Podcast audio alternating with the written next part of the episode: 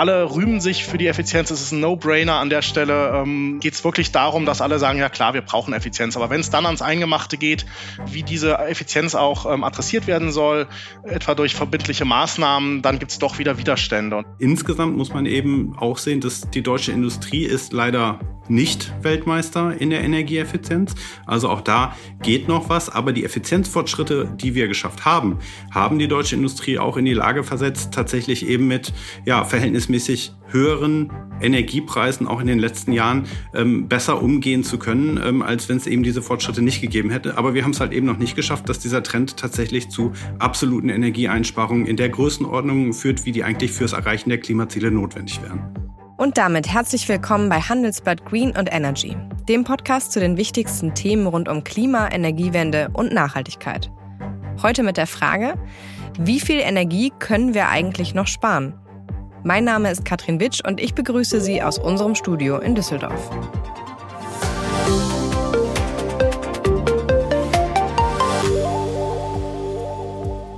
Was denken Sie bei dem Wort Energieeffizienz? Stopp jetzt nicht abschalten. Ich weiß, für viele klingt alleine schon dieses Wort wahnsinnig langweilig. Aber wissen Sie eigentlich, wie viel Potenzial im Energiesparen steckt? Letztes Jahr haben Millionen von Verbrauchern zumindest schon mal einen kleinen Eindruck davon bekommen. Wenn ein Grad weniger auf der Heizung plötzlich ein paar hundert Euro Ersparnis auf der Gasrechnung bedeuten. Und dann, wenn vom Bundeswirtschaftsminister plötzlich solche Sätze in den Tagesthemen fallen.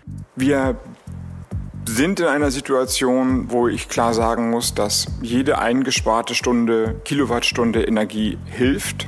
Und deswegen würde ich gerne die Ausrufung der Frühwarnstufe mit dem Appell an Unternehmen wie private Verbraucher, Verbraucherinnen und Verbraucher verbinden, dass sie uns helfen, dass sie Deutschland helfen, dass sie der Ukraine helfen, wenn sie Gas oder Energie insgesamt einsparen. Ein Satz, der nicht nur in Kriegszeiten gilt. Denn jede eingesparte Kilowattstunde hilft schließlich auch dem Klima.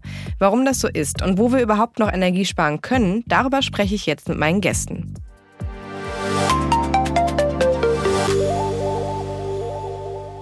Ja, und dafür zuerst ein Hallo nach Dessau in Sachsen-Anhalt zum Umweltbundesamt, wo ich Matthias Weiland sprechen kann, einen Experten für das Thema Energieeffizienz. Hallo, Herr Weiland. Hallo, wunderschönen guten Tag. Herr Weiland, wenn Sie das jetzt mal mit den letzten Jahren vergleichen, das Thema Energieeffizienz, wie sehr ist das Interesse daran gewachsen innerhalb der letzten zwölf Monate, muss man wahrscheinlich sagen? Ja, das ist eine gute Frage. Es ist tatsächlich in unseren Augen deutlich gewachsen. Auf der einen Seite, ähm, also wir kriegen verstärkt Bürgerinnenanfragen äh, zum Thema Energiesparen, aber auch eben Medienanfragen. Äh, das ist äh, der eine Teil der Geschichte, der positive Teil der Geschichte. Der andere Teil der Geschichte ist, ähm, dass in meinen Augen nach wie vor die Verbrauchsseite im Energiesystem, also die, die, die Angebotsseite im Energiesystem, also die Erzeugung zum Beispiel mittels erneuerbaren Energien, aber auch jetzt gerade in der äh, aktuellen energiepolitischen Situation auch die Frage nach LNG-Terminals, Gasbeschaffung etc. Also dass die Angebotsseite nach wie vor sehr viel mehr Aufmerksamkeit bekommt und äh, dass hier das historische Ungleichverhältnis, was auch zugunsten der ähm, eben der Erneuerbaren lange bestand und eben zu Ungunsten der Verbrauchsseite der Energieeffizienz und vom Energiesparen, dass das noch nicht aufgelöst ist. Vielleicht am Anfang kurz mal der Unterschied Energieeffizienz, Energiesparen. Ist der Unterschied so groß? Was ist der Unterschied genau?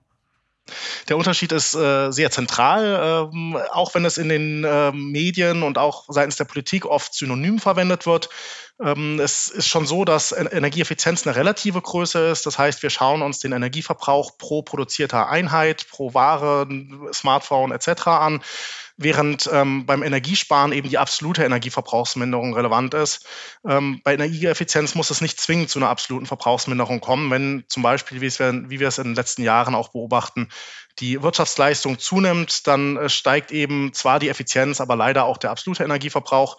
Das Entscheidende am Ende des Tages ist tatsächlich die absolute Energieverbrauchsminderung, das Energiesparen und da ist dann Effizienz eben nur eine von zwei Nachhaltigkeitsstrategien auf dem Weg dahin. Die zweite Nachhaltigkeitsstrategie, die wir da kennen, das ist die Suffizienz an der Stelle.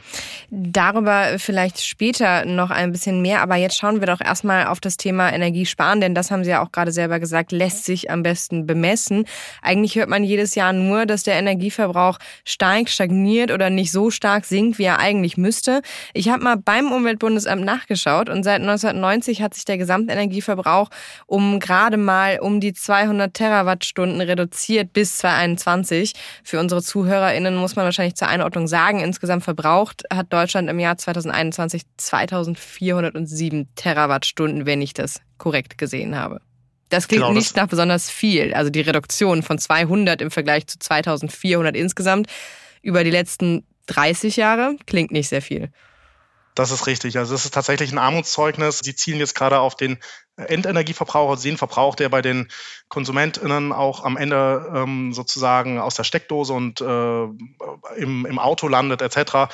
Also hier haben wir wirklich eine dramatische Situation, muss man sagen, ganz, ganz ehrlich. Ähm, hier ist es, wie Sie sagen, richtig, ähm, dass wir eigentlich eine Stagnation beobachten. Also es sind gerade mal äh, fünf Prozent äh, Minderung jetzt ähm, im Vergleich zu 2008, äh, dem, äh, dem generellen Vergleichsjahr ähm, seit ähm, 1990 in den letzten ähm, in den letzten 30 Jahren ähm, ist es ein Hauch mehr, aber das ist wirklich eigentlich eine Stagnation an der Stelle und ähm, die Daten sagen an der Stelle ganz deutlich, wir müssen besser werden. Nach einer kurzen Unterbrechung geht es gleich weiter. Bleiben Sie dran. Sie investieren in Aktien, es fehlt Ihnen aber eine klare Strategie. Ihr Depot ist ein Sammelsurium mehr oder weniger guter Ideen. Dann geht es Ihnen wie vielen. Lernen Sie in der Masterclass Erfolgreich investieren alles über kluge Börsenstrategien. Mit dem Rabattcode Investieren20 gibt es 20% Nachlass auf den Normalpreis. Infos unter handelsblatt.com slash erfolgreich-investieren. Aber woran liegt das denn, dass da so wenig passiert ist? Ich meine, im letzten Jahr haben wir natürlich ähm, sehr, sehr oft vermittelt bekommen, je mehr man spart, desto mehr kann man sparen, auch auf dem Konto. Das war ja eigentlich nie anders. Die Energiepreise waren in Deutschland im europäischen Vergleich zumindest die letzten Jahre nie besonders niedrig. Also warum ist da so wenig passiert in den letzten Jahren? Ja, also ich würde da ein multiples Problem sehen an der Stelle. Zum einen ähm, ist es tatsächlich so, dass Energieeffizienz und Energiesparen äh, kein so einfaches Feld ist, wie, sage ich mal, und das ist ja auch schon nicht einfach, vielleicht Solaranlagen aufs Dach schrauben oder eben Windenergieanlagen ähm, installieren, sondern das ist ein Feld, was sehr, sehr verteilt ist. Wir haben ganz viele kleinere Potenziale an ganz vielen Stellen und am Ende müssen wir alle diese Einzelmaßnahmen durchführen und alle kleinen Einzelpotenziale zusammenheben und ähm, die werden dann zusammensummiert. Also es gibt nicht den einen dicken Hebel. Das ist ein Problem in dem Themenfeld. Das zweite Problem ist, und ähm, das ist ein bisschen äh, tragisch auch, weil da gibt es durchaus Länder, auch im europäischen Kontext, die das besser machen, ähm, dass wir ähm, bei Energieeffizienz oder in der Energieeffizienzpolitik seitens der Politik ganz oft positive Bekenntnisse, Lippenbekenntnisse in, in, meinen Augen auch hören. Alle rühmen sich für die Effizienz. Es ist ein No-Brainer an der Stelle. Ähm, geht es wirklich darum, dass alle sagen, ja klar, wir brauchen Effizienz. Aber wenn es dann ans Eingemachte geht, wie diese Effizienz auch ähm, adressiert werden soll, etwa durch verbindliche Maßnahmen, dann gibt es doch wieder Widerstände. Und das ist eben der zweite Widerspruch an der Stelle, dass die Maßnahmen und Instrumente, die wir ähm, in den letzten Jahrzehnten eigentlich schon in dem Bereich beobachten, bei Weib nicht ausreichen. Also wir haben äh, in den letzten zwei Legislaturperioden vor der Ampel äh, Koalition jetzt gerade ähm, zwar im Koalitionsverträgen positive Bekenntnisse zur Effizienz gehabt, aber es gab ganz klar auch die Aussage, dass es kein neues Ordnungsrecht geben soll. Und an der Stelle ähm, hat sich dann die Katze auch immer wieder in den Schwanz gebissen und ähm, es wurde deutlich, sobald dann mal Vorschläge kamen für neue, effektive, wirksame Instrumente, ähm, sind diese eben dann mit Verweis auf den Koalitionsvertrag dann auch wieder blockiert Aber worden. Aber das, das soll sich doch jetzt ändern, oder? Ich meine, Olaf Scholz hat doch Ende letzten Jahres angekündigt, dass es ein ambitioniertes Gesetz geben soll zur Steigerung der Energieeffizienz. Das heißt, das ist doch dann genau das, was Sie sagen, was jetzt passieren muss, oder? Das ist doch was Gutes. Ja, das ist, wenn es denn so kommt, Wenn's ist denn mal tatsächlich kommt. Äh, was richtig Gutes. Ähm, es ist eine Riesenchance auf jeden Fall, wenn jetzt äh, die Regierung das mal so angeht. Ähm, allerdings macht uns so ein bisschen skeptisch an der Stelle, dass es jetzt nun leider auch schon wieder vier Monate her ist, dass, dass dieses Gesetz versprochen ist. Es ist immer noch nichts da. Ähm, es ist noch nichts passiert, genau. Und der Entwurf, der ist ja am ersten Tag nach der Verkündung des sogenannten Machtworts dann auch gleich äh, aus der Schublade geholt worden. Und seitdem wird blockiert. Wir wissen selbst auch nicht genau, ähm, woran es liegt. Man hört und munkelt, dass die FDP da, wie bei vielen anderen Vorhaben, auch ihre Hände mit im Spiel hat. Aber ähm, insofern bleibt wirklich abzuwarten, der, Ges der Gesetzentwurf, den wir gesehen haben, äh, Ende des Jahres, Anfang diesen Jahres, der wäre eine wahnsinnige Verbesserung zum Status quo. Warum? Was steht da so drin? Also da steht unter anderem drin, dass es ein, einmal verbindliche Ziele geben soll. Also Verbindlichkeit ist ein ganz, ganz wichtiges Thema in dem Bereich, dass es verbindliche Ziele geben soll. Also die bisher ähm, zum Teil noch gar nicht für 2030 existierenden Ziele, 2020 war der Schluss, werden fortgeschrieben, auch mit Zwischenzielen für 2040. Also Stand jetzt ist es nicht vorgeschrieben, wie viel Energie wir einsparen wollen über 2020 hinaus. Genau, für Primärenergie gibt es einen Kabinettsbeschluss sozusagen, für ähm, Endenergie gibt es ähm, bislang nur aus europäischen Zielen abgeleitet, aber eben kein verbindliches nationales Ziel, was von der Politik ähnlich leicht und das ist ja auch immer so ein Stück weit dann eine Messlatte, ähm, wie zum Beispiel der erneuerbaren Ausbau ähm, mhm. vor sich hergetragen wird. Das, das fehlt bis jetzt und das, das würde dieses Gesetz ändern. Das würde erstmalig verbindlich diese Ziele auch ähm, fixieren, für alle klar erkennbar. Das ist einer der Vorteile. Das zweite, auch Stichwort Verbindlichkeit, ist ganz klar, dass es eben auch verbindliche Maßnahmen enthalten soll. Und das ist eigentlich fast noch wichtiger als Ziele. Ähm, und zwar sollen sowohl Bund und Länder ähm, dort verbindlich verpflichtet werden, auch Effizienzmaßnahmen umzusetzen. Das heißt, haben ihrer Vorbildwirkung an der Stelle auch ein Stück weit gerecht zu werden. Ähm, und auf der anderen Seite soll aber auch, ähm, sollen aber auch Unternehmen, soll aber auch die Industrie eben Maßnahmen, die wirtschaftlich sind, die als wirtschaftlich identifiziert äh, wurden, auch ein Stück weit zumindest verbindlich umsetzen müssen. Und ähm, dieses Müssen ist uns, in unseren Augen ganz wichtig. Seitens des Umweltbundesamtes äh, fordern wir schon länger, dass es eben nicht nur ähm, dass nicht nur wirtschaftliche Maßnahmen identifiziert werden, das werden sie auch in der Vergangenheit schon etwa ähm, im Gegenzug zu Stromsteuer- oder Energiesteuererleichterungen. Aber ähm, das Identifizieren reicht eben nicht aus. Es gibt viele Hemmnisse an der Stelle in dem Bereich und ähm, wenn wir da nicht eine Verbindlichkeit zum Umsetzen von Maßnahmen hinbekommen, dann äh, wird sich eben in der langfristigen Trendentwicklung, die wir gerade angesprochen haben, auch nichts ändern. Jetzt haben Sie gesagt, es gibt nicht den einen großen Hebel im Bereich Energieeffizienz, Energiesparen, aber wie wichtig ist denn der Punkt eigentlich mit Blick auf unsere Klimaziele, auf das Klima generell? Also ist denn da aber noch so viel Potenzial, auch wenn es in, in Einzelmaßnahmen ist, dass man sagen muss, das muss unbedingt gehoben werden? Oder ist da vielleicht ähm, das Potenzial auch begrenzt, weil wir ja auch immer mehr Energie bzw. Strom verbrauchen werden, potenziell mit immer mehr strombasierten Anwendungen wie Wärmepumpe, Elektroautos? Das heißt, unser Energieverbrauch steigt ja eigentlich, oder nicht?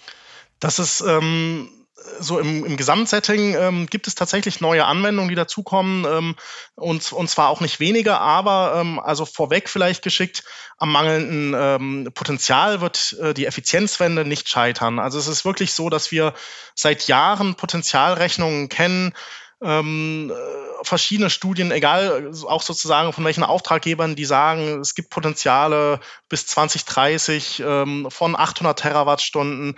Die Uber-Studie hat ähm, äh, bottom-up sozusagen Potenziale von deutlich über 600 Terawattstunden identifiziert. Also das heißt, das ist alleine ungefähr ein Drittel bis ein Viertel des äh, gesamten Endenergieverbrauchs, was wir da einsparen könnten. Wirtschaftliche Potenziale wohlgemerkt. Also die rein technischen Potenziale sind ja nochmal deutlich größer. Und ähm, wenn die Entwicklung Entwicklung dann in neue Techniken vorangeht, dann äh, steigt auch die Wirtschaftlichkeit, steigen auch die wirtschaftlichen Potenziale. Aber alleine an wirtschaftlichen Potenzialen, was bislang da liegt, ähm, äh, Was meinen Sie mit wirtschaftlichen Potenzialen? Können Sie dafür vielleicht ein Beispiel nennen? Ganz, ganz konkret, äh, wenn ich äh, einen Motor in der Industrie umtausche, der bis jetzt, ähm, selbst wenn er quasi nicht, also noch, noch zulässig ist und noch lange laufen würde, wenn, wenn der ähm, äh, wenn der gegen hocheffizientes äh, Gerät getauscht wird, mhm. ähm, dann amortisiert sich eben die, der, dieser, diese Effizienzmaßnahme eben äh, nach ähm, einer Reihe von Jahren. Und das ist bei der Potenzialbetrachtung eben auch so, dass man in der Regel erstmal nur diese wirtschaftlichen Maßnahmen anschaut. Man könnte natürlich auch sagen, selbst wenn sozusagen so eine, oder auch nach einer gewissen Amortisationszeit ähm, die Maßnahmen anschaut, man könnte natürlich auch hingehen und sagen, die Maßnahmen über die Lebensdauer betrachtet haben deutlich, also das ist sozusagen der Unterschied an der Stelle, ähm, dass da noch weitere Einsparpotenziale vorhanden sind. Mhm. Das ist sozusagen der eine Teil.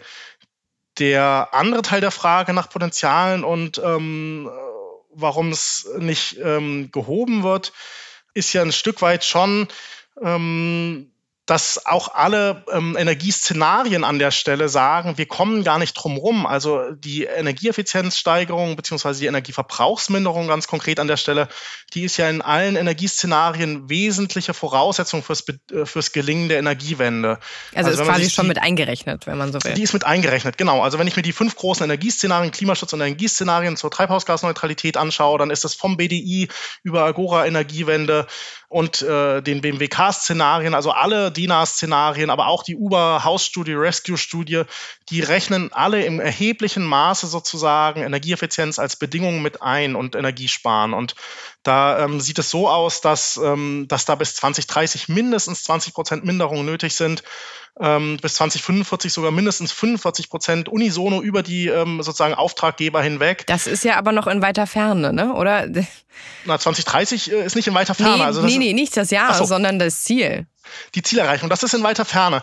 Wobei, und das ist vielleicht auch, um äh, zumindest nicht nur ähm, Wasser in den Wein zu schütten an der Stelle, ähm, vielleicht ganz interessant. Ähm, wir haben uns hier im Uber auch die aktuellen Verbrauchsentwicklungen bei Gas und ähm, bei Strom mhm des letzten Jahres angeschaut. Die sind immer so ein bisschen aktueller als die Primärenergie- und Endenergieverbrauchsentwicklung, weil die immer so ein bis zwei Jahre sozusagen hinterherhängt. Ähm, aber bei Gas und Strom ähm, ist es jeweils eigentlich so mit einem Monat Verzug oder ähm, vielleicht auch ein bisschen länger. Aber da kann man zumindest jetzt schon äh, die, die Werte auch vom letzten Jahr sich anschauen.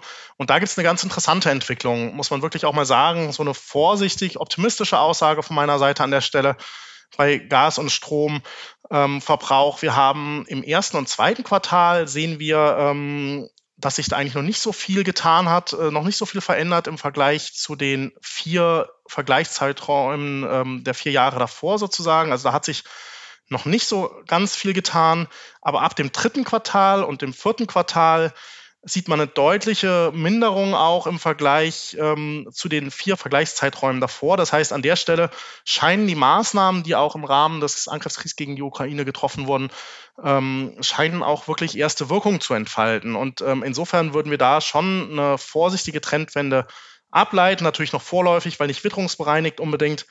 Aber ähm, bei, gerade beim Stromverbrauch auch, also beim Gasverbrauch auch, bei beiden geht es runter, aber gerade beim Stromverbrauch ähm, ist der Verbrauch im vierten Quartal 22 ungefähr sieben Prozent ähm, gesunken im Vergleich des gemittelten Verbrauchs der vier Jahre zuvor. Also, ähm, aber war hier nicht auch, muss man sagen, also ja, das ist natürlich positiv, aber war da nicht auch ausschlaggebend der hohe Preis? Und die gehen ja jetzt schon wieder runter und werden mit Verzug ja auch bei den Verbrauchern, also bleiben wir jetzt mal bei den Haushalten zum Beispiel, werden ja auch dann wieder runtergehen. Also der Preis ist ja schon auch ein, ein wichtiger ausschlaggebender Punkt gewesen dafür, dass im letzten Jahr so viel gespart wurde, oder?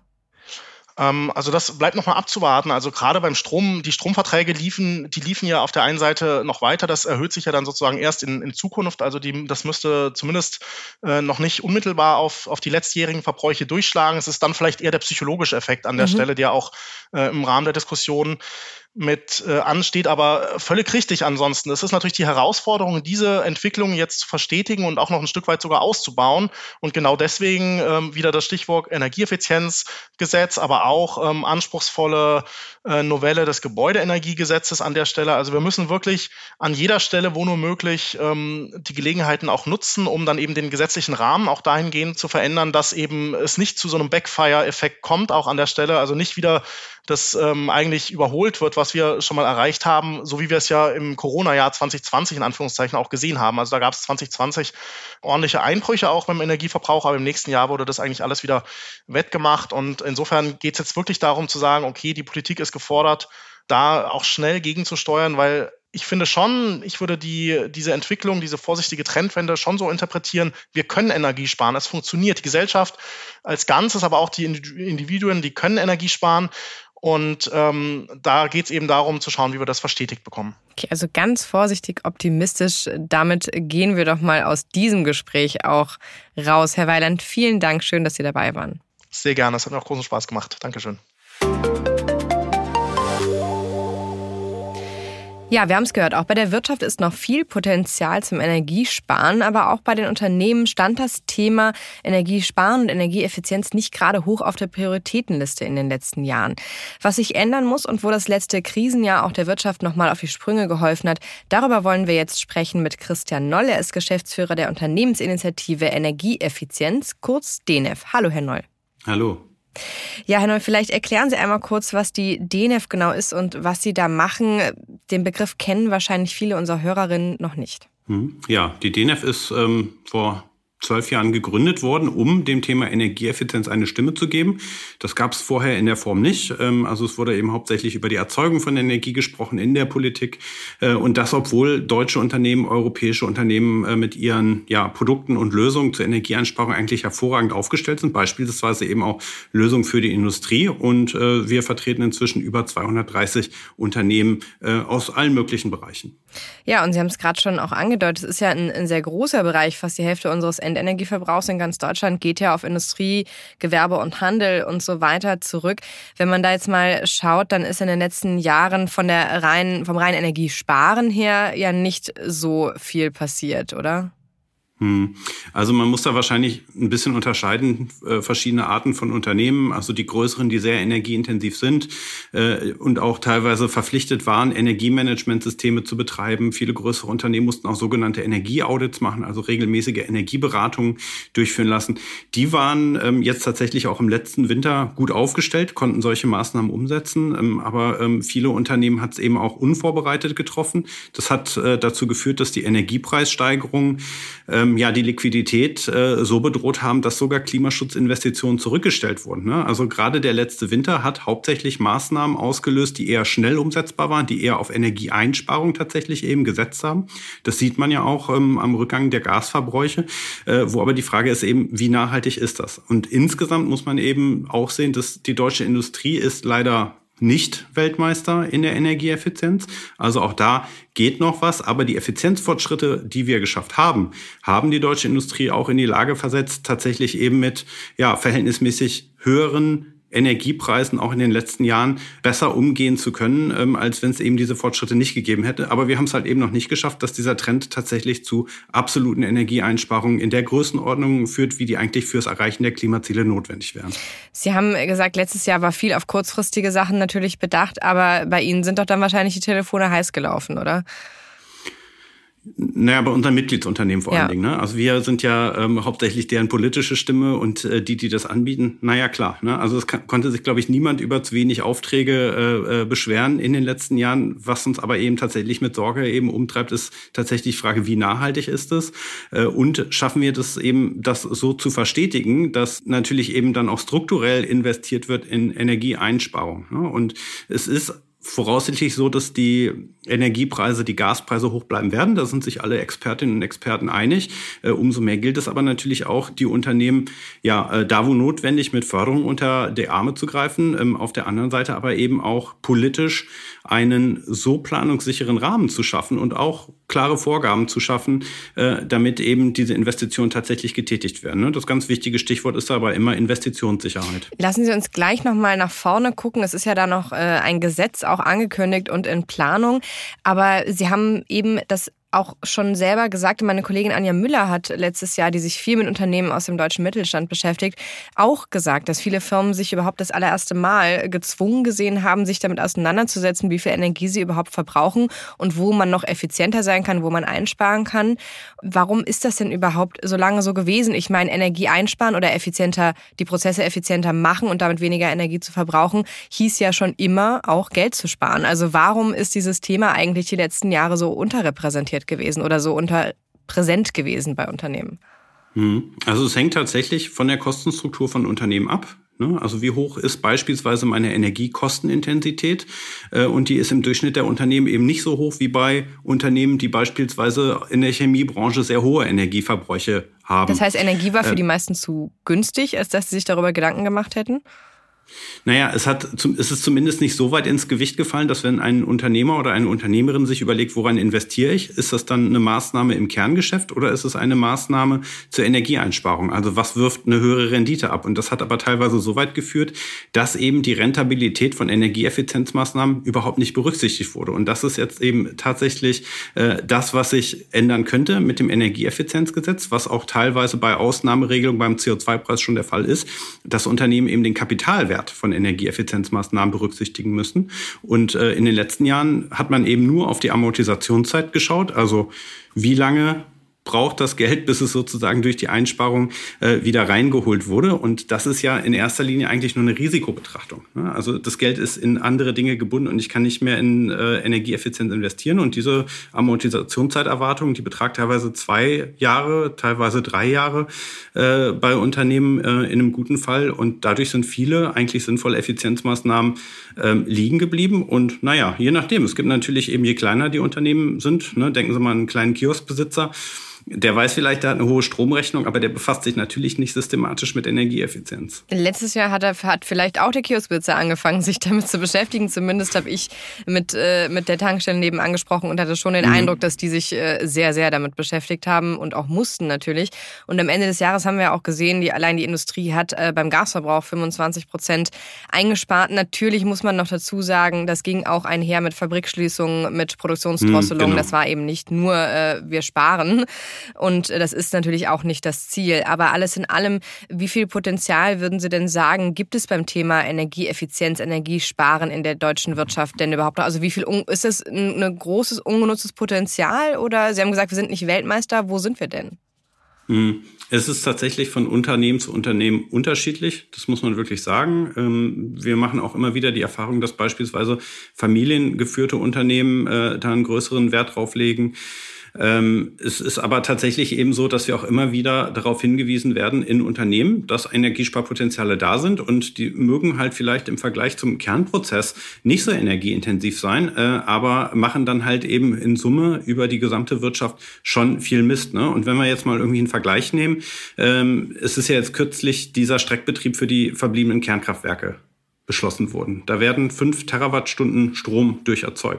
Ne? Und diese fünf Terawattstunden hätte ich auch einsparen können durch Maßnahmen in der Industrie. Beispielsweise Einsatz von LED flächendeckend in der Industrie, Optimierung von Druckluftanlagen. Und jede dieser einzelnen Maßnahmen oder effizientere Motoren beispielsweise hätte in der gleichen Größenordnung eben äh, auch Strom einsparen können. Ne? Und äh, das heißt, wir kommen da ähm, vermutlich auf Größenordnung von um die 100 Terawattstunden nur durch einfache Stromeinsparmaßnahmen. Ne? Und das, das entspricht ja einer Größenordnung ordentlich. von zehn Großkraftwerken. Das ist, das ist schon ordentlich. Ne? Und am Ende des Tages ähm, ist natürlich eben auch die Frage, was ist denn notwendig, um Energie einzusparen? Ne? Weil je nachdem, wie weit ich gehe, sind halt Potenziale mehr oder weniger wirtschaftlich. Und äh, aber aus der notwendigen Sicht, um die Klimaziele zu erreichen, müssen wir bis 2045 bei der Primärenergie ähm, mehr als die Hälfte einsparen. Primärenergie heißt eben, ich betrachte die komplette Energieerzeugungskette vom Kraftwerk bis zum Endverbraucher mit. Ne? Und bei der Endenergie, also Gas oder Strom,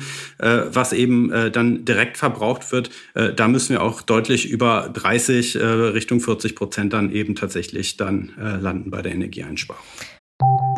Nach einer kurzen Unterbrechung geht es gleich weiter. Bleiben Sie dran. ChatGPT und andere Technologien verändern unsere Arbeitswelt rasant. Bei der Veranstaltung Work in Progress diskutieren wir in der Handelsblatt Media Group die Zukunft des Arbeitsmarktes, HR-Trends, KI, mentale Gesundheit und neue Leadership-Perspektiven. Sei am 13. und 14. Juni in Düsseldorf oder virtuell dabei und melde dich jetzt an unter work-progress.de. Okay, das heißt, das Potenzial ist groß. Allein die Wirtschaft hätte augenscheinlich die Möglichkeit, den deutschen Atomausstieg, äh, der am 15. April dann äh, mutmaßlich jetzt endlich ansteht, äh, zu kompensieren. Ähm, in der Theorie natürlich. Ähm, und jetzt ist es ja die letzten Jahre nicht passiert. Äh, und letztes Jahr haben Sie gesagt, waren eher kurzfristige Maßnahmen im Fokus der vieler Unternehmen. Und jetzt haben Sie auch schon erwähnt, soll es ja dieses neue Effizienzgesetz geben. Damit mhm. sollen ja auch große Energieverbraucher der Industrie verpflichtet werden, den eigenen Verbrauch systematisch mal nach nachzuverfolgen, zu tracken und anschließend ähm, die Verschwendung eben auch einzudämmen. Dann wird, soll das geprüft werden, es soll stichprobenartige Kontrollen geben, schlimmstenfalls sogar Bußgelder muss man denn auch sagen, weil die letzten Jahre hm, über durch die Bank weg so wenig passiert ist, es braucht so ein Gesetz, damit die Wirtschaft endlich ihr Potenzial auch ausnutzt? Ja, also auch da wieder, die Wirtschaft kann man so, glaube ich, gar nicht sagen. Aber ich glaube, es ist tatsächlich eben an der Zeit, dass wir halt eben merken, das, was wirklich wirtschaftlich vorteilhaft ist, auch aus der Sicht des einzelnen Unternehmens, daher eben auch zu sagen, das sollte ein gesetzlicher Standard werden, damit wir das wirklich eben äh, äh, flächendeckend erreichen. Ne? Und wenn man sich dieses Gesetz mal genau anschaut, äh, teilweise ist da gar nicht so viel Neues drin. Ne? Also es war eben vorher so, dass Energie kostenintensive Unternehmen sogenannte Energiemanagementsysteme ähm, schon vorher betreiben musste. Auch diese Energieauditpflicht, die gibt es schon seit einigen Jahren, äh, kommt von der EU-Seite. Das, was jetzt eigentlich neu dazu kommt, ist eben, dass die tatsächlich eben auch prüfen müssen, wie wirtschaftlich sind diese Maßnahmen und die, die wirtschaftlich vorteilhaft sind, umsetzen müssen, aber auch nur dann, wenn diese Maßnahme wirtschaftlich sinnvoller ist als jede andere geplante Investition. Also Unternehmen, die tatsächlich schon alles gemacht haben, die haben da auch eigentlich nichts groß zu befürchten. Äh, Im Gegenteil, ähm, die, die eben nicht alles gemacht haben, die äh, bekommen eben einen Hinweis auf Maßnahmen, die für sie aus ihrer individuellen betriebswirtschaftlichen Sicht eigentlich die sinnvollsten Maßnahmen eben auch werden. Und das ist eigentlich ein relativ smarter Mechanismus, wobei da Umweltverbände beispielsweise eben vermutlich dann auch sagen würden, das ist viel zu moderat, was ihr da macht. Aber man muss eben auch tatsächlich schauen, Unternehmen sind in unterschiedlichen Situationen, sind sehr unterschiedlich strukturiert.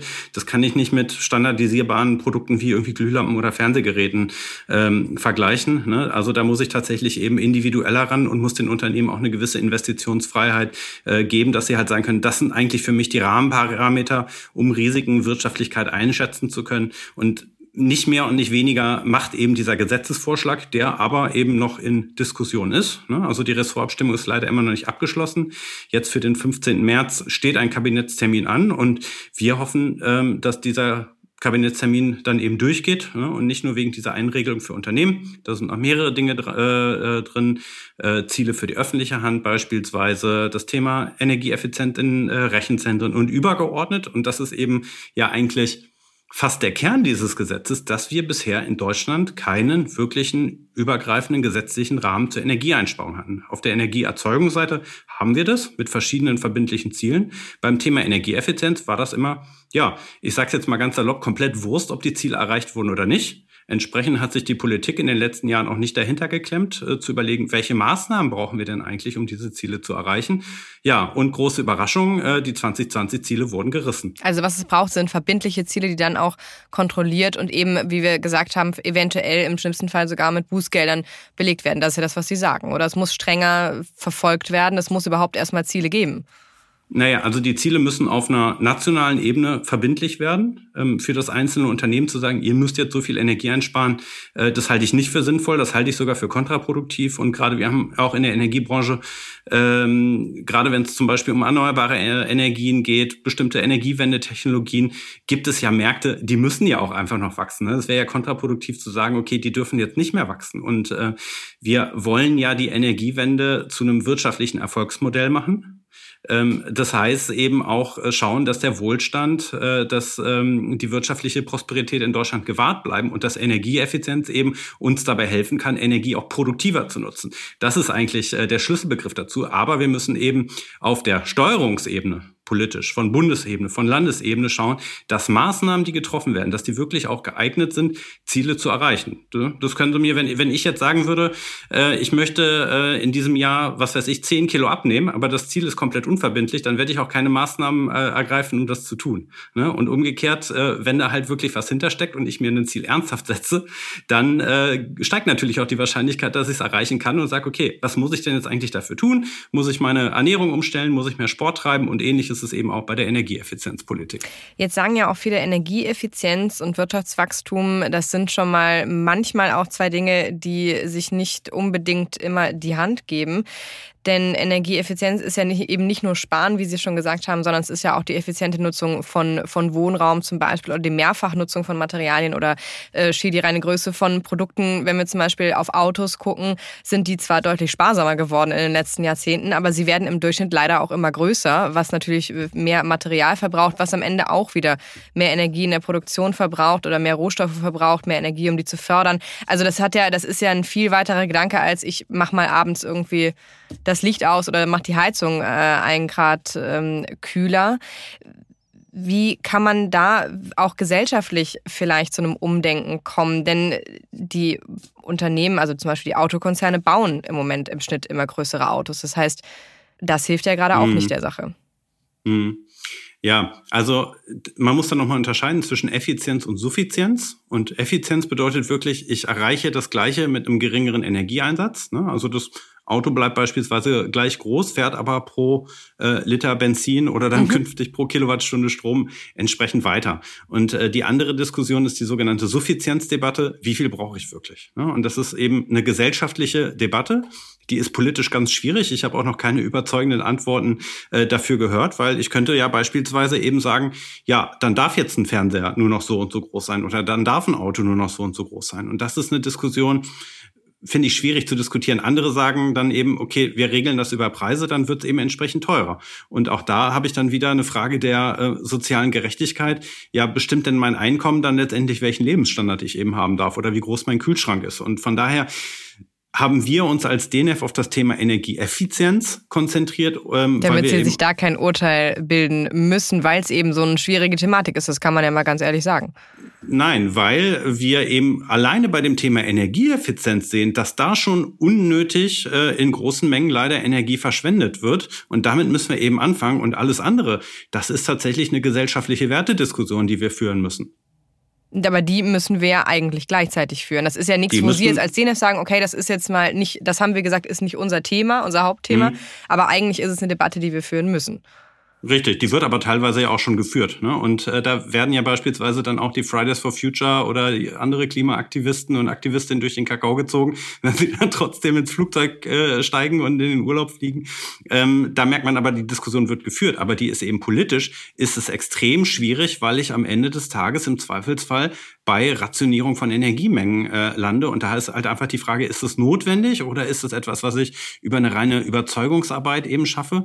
Ähm, aber was auf jeden Fall ein wirtschaftliches Gewinnerthema ist, das ist die Energieeffizienz und deswegen fokussieren wir uns darauf. Und das andere ist tatsächlich eine Debatte, die politisch äh, von Umweltverbänden beispielsweise sehr stark vorangetrieben wird, wo ich aber eben auch sagen muss, ich habe da noch keine für mich überzeugenden Lösungen herausgehört. Ne? Also es gibt halt so ein paar Elemente, dass man beispielsweise sagt, je größer das Fernsehgerät wird, desto schlechter wird es, in eine gute Energieeffizienzklasse zu rutschen, kann man über alles sprechen. Ne? Weil dann nehme ich halt niemandem, der einen bestimmten Bedarf hat, ab. Ne? So, ähm, das ist vielleicht bei einem Kühlschrank auch nochmal ein anderes Thema als bei einem Fernsehgerät. Da ist ja tatsächlich die Frage, wie, wie, wie groß muss der wirklich sein und schränke ich sonst die Lebensqualität ein.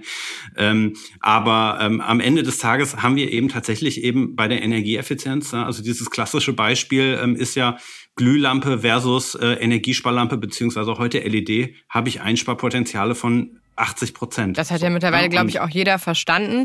Viele unserer ZuhörerInnen ja, wissen vielleicht gar nicht mehr, äh, was so eine alte Glühbirne überhaupt, äh, was das für ein Unterschied ja. ist, weil die kennen nur noch LED.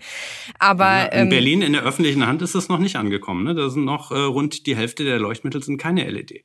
So und dann, was übrigens auch nochmal vielleicht äh, ganz spannend ist, ist die Frage, kann ich das wirklich eben auch so voneinander abtrennen? Kann ich natürlich die Beleuchtung auch intelligenter steuern, ne? wo dann halt der Faktor Mensch äh, dann teilweise eben auch ähm, unterstützt wird, Energie zu sparen sparen und äh, Licht eben auch sinnvoller zu nutzen. Also von der Ebene kann man tatsächlich noch was machen. Äh, aber tatsächlich die Frage eben, ja, Verzicht, das ist eine politische Diskussion, die auf einem anderen Level stattfindet. Also Energieeffizienz ein völlig unterrepräsentiertes und vernachlässigtes Thema, das hoffentlich jetzt mal bald die Aufmerksamkeit erfährt, die es verdient. Und zur Suffizienz machen wir dann einfach eine andere, eine eigene, eine eigene Folge. Und denn da bedanke ich mich hiermit für das Gespräch, Herr Neul. Schön, dass Sie dabei waren. Ja, gerne. Das war Handelsblatt Green und Energy für diese Woche. Wenn Sie Fragen, Themen oder Anregungen für uns haben, schreiben Sie uns einfach eine Mail an green.handelsblatt.com. Und wer mehr zu allen Themen rund um Energie und Klima wissen will, der sollte mal einen Blick in die Shownotes werfen. Da gibt es jetzt den Link für ein Testabo zum Handelsblatt. Ich bedanke mich für die Produktion bei Alexander Voss und wenn Ihnen unsere Sendung gefällt, freuen wir uns natürlich über eine gute Bewertung in Ihrer Podcast-App. Bis zum nächsten Mal.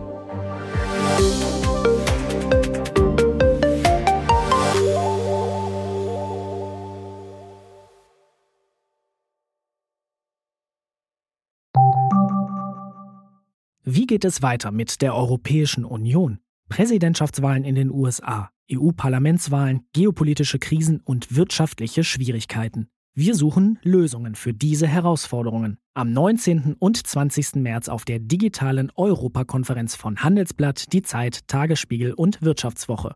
Über die Zukunft Europas sprechen wir mit Bundeskanzler Olaf Scholz, Wirtschaftsminister Robert Habeck und vielen mehr. Kostenlose Anmeldung unter europe20xx.de. you